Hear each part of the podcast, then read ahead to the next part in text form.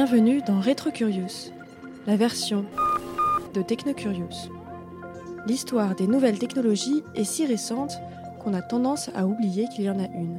Chez Technocurious, nous pensons que ces du passé peuvent nous aider à comprendre les du futur. Aujourd'hui, une sphère argentée tourne toute seule autour de la Terre, à la surprise d'un monde qui s'apprête à se scinder en deux. La Terre, scène dévolue à notre humain passage, aujourd'hui laboratoire de la plus grande aventure scientifique de tous les temps. De juillet 1957 à décembre 1958, pendant 18 mois, l'année géophysique internationale poursuit l'étude de l'environnement de l'homme dans l'espace, étude menée par tous les savants de ce monde où nous vivons. En pleine année géophysique internationale, l'Union soviétique célèbre ses héros nationaux. Le mois d'octobre 1957 marque le centenaire de la naissance de Konstantin Tsiolkovsky, le père de la cosmonautique. Dès la fin du XIXe siècle, Tsiolkovsky imagina des astronefs propulsés par plusieurs fusées, en théorie capables d'embarquer des hommes. Il inventa un nouveau carburant fonctionnant dans le vide sidéral et imagina un ascenseur pour mettre des charges en orbite. Ces travaux restèrent à l'état de théorie, compilés en 1903 dans son livre L'exploration de l'espace cosmique par des engins à réaction. En 1957, pour son centième anniversaire, l'URSS offre à Tsiolkovsky une surprise qui laissa le monde bouche bée.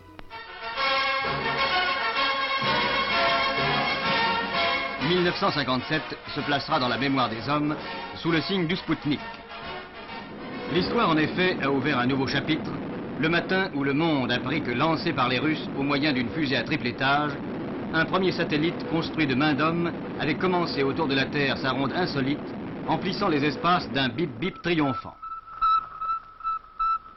Le 4 octobre 1957, une petite sphère en aluminium poli de 58 cm de diamètre pour 83 kg, munie de 4 antennes et d'un module de transmission, est lancé à 900 km au-dessus de la Terre, soit environ la distance entre Nice et Paris. Il utilise le système de fusée à trois étages imaginé par Tsiolkovsky. à 60 km environ au-dessus du point de lancement. Lorsque son combustible s'est épuisé, le premier étage retombe et le second étage prend le relais à 220 km et poursuit sa route pendant environ 500 km.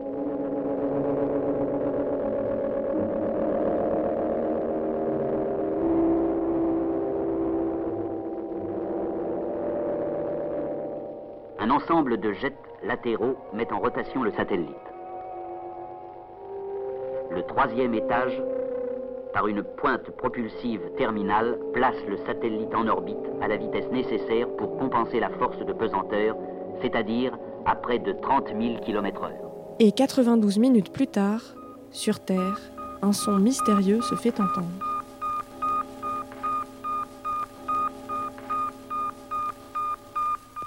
Le bip bip de Spoutnik est émis par ces deux émetteurs radio pour informer la Terre du maintien de la température et de la pression à bord. Pour gagner en temps et en efficacité pour son lancement, l'ingénieur Sergei Korolev impose que Spoutnik soit un engin très simple, sans équipement scientifique autre que ses batteries, son système de régulation thermique et son module de transmission. Mais les journalistes en firent très vite un symbole. Aussitôt, les antennes scrutaient le ciel. Limour est le premier centre d'écoute de France à avoir décelé et enregistré les émissions de cet engin, le premier qui ait atteint l'espace extraterrestre.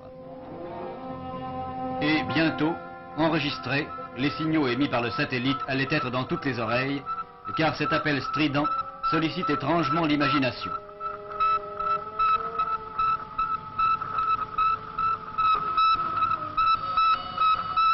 Man had received his first message from outer space.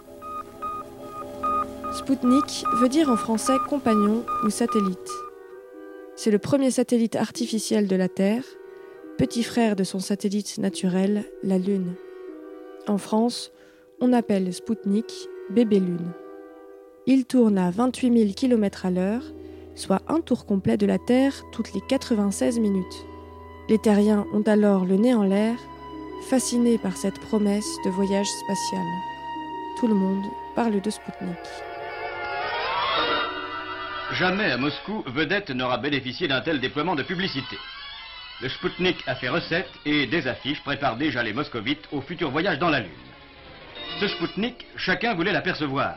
Et les préoccupations de la vie quotidienne passaient au second plan devant cette petite boule de métal qui se promenait dans l'espace.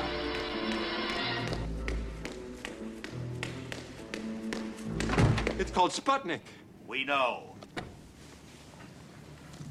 And as I was saying, whoever controls the high ground of space will control the world. Now, the communists have established a foothold in outer space. Pretty soon they have damn space platforms up there to drop nuclear bombs on us, like rocks from a highway overpass. Le pays le plus ébranlé par le lancement de Bébé Lune reste les États-Unis. Le gouvernement américain avait annoncé deux ans plus tôt sa volonté de mettre un satellite en orbite. Et, après de nombreux lancements spectaculaires, mais ratés, il constate son retard par rapport aux technologies soviétiques. Plus inquiétant encore, la fusée R-7 qui a permis de lancer Sputnik est un missile balistique intercontinental testé quelques mois plus tôt par l'URSS. Ce missile a la capacité de transporter une bombe H de 5 tonnes sur 8000 km. En d'autres termes, il est capable d'atteindre les États-Unis. C'est le début d'une course à la conquête de l'espace qui durera près de 20 ans.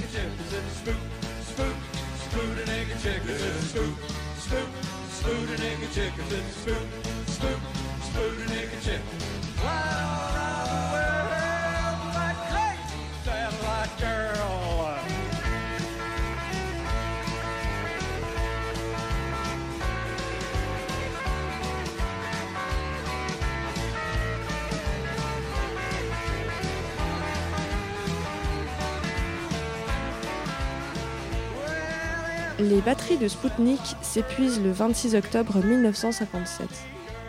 Le satellite perd progressivement en altitude et après 1400 orbites autour de la Terre, il est détruit lors de sa rentrée dans l'atmosphère.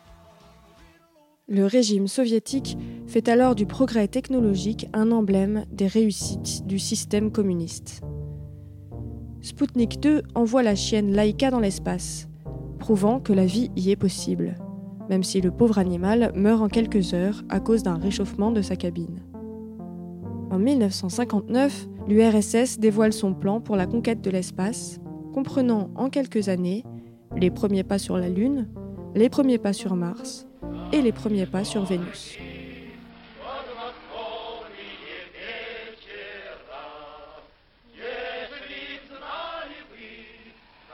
Personne n'en doute en URSS. C'est un soviétique qui, le premier, mettra le pied sur la Lune. Quand? Bientôt. Comment? Personne ne le sait. Mais chacun est convaincu que les hommes de science qui préparent le grand voyage le mèneront à bonne fin.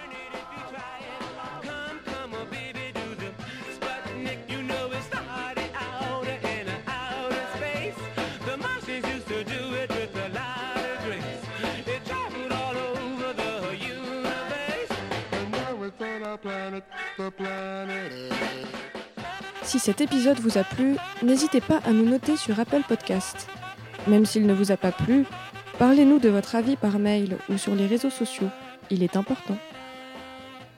Vous pouvez découvrir tous nos sujets techno et rétro-curious sur notre chaîne de podcast ou notre site internet iamtechnocurious.com. Cette émission a été produite et réalisée par Pauline de Gourcuff et Marguerite Enbel d'après une idée originale de Eleonore O'Keeffe, musique de Machidiso Mohajane, design par Sam. Je remercie le studio La Cabine Rouge pour son support technique. Son nom n'est pas lié au communisme.